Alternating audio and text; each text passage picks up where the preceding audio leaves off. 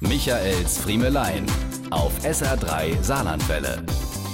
Es ist inzwischen fast immer und in jedem Supermarkt das Gleiche. Ich will doch nur Streiche Petersilie. Und mit was komme ich heim? Mit dem siebten Plastikdippe, genannt Kräuter im Topf. Weil wir inzwischen alle sowas von nachhaltig sind, trauen wir uns gar nicht darüber verärgert zu sein, sondern zwingen uns zu denken, ach, es ist ja für die Umwelt. So ein Quatsch. Bei mir zu Hause in der gelben Tonne landen manchmal in den zwei Wochen bis zur nächsten Leerung fünf Blumentöpfe aus Plastik, während die abrasierten Petersiliekrutze die benachbarte grüne Tonne belagern.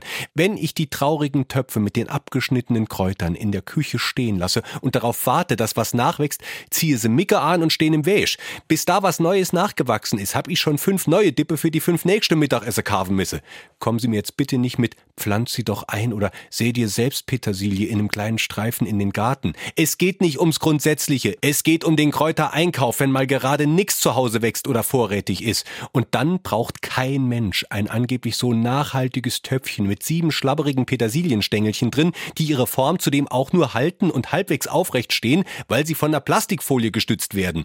Streiche Petersilie für 79 Cent wie früher. Das hätte ich gern. Auf dem Markt geht das doch auch. Hä? Da sollte man wieder häufiger hingehen. Da bekommt man es bei den Bauern aus Liesvers sogar dabei geschenkt, wenn man einen Kopfsalat kauft. Michaels Friemelein.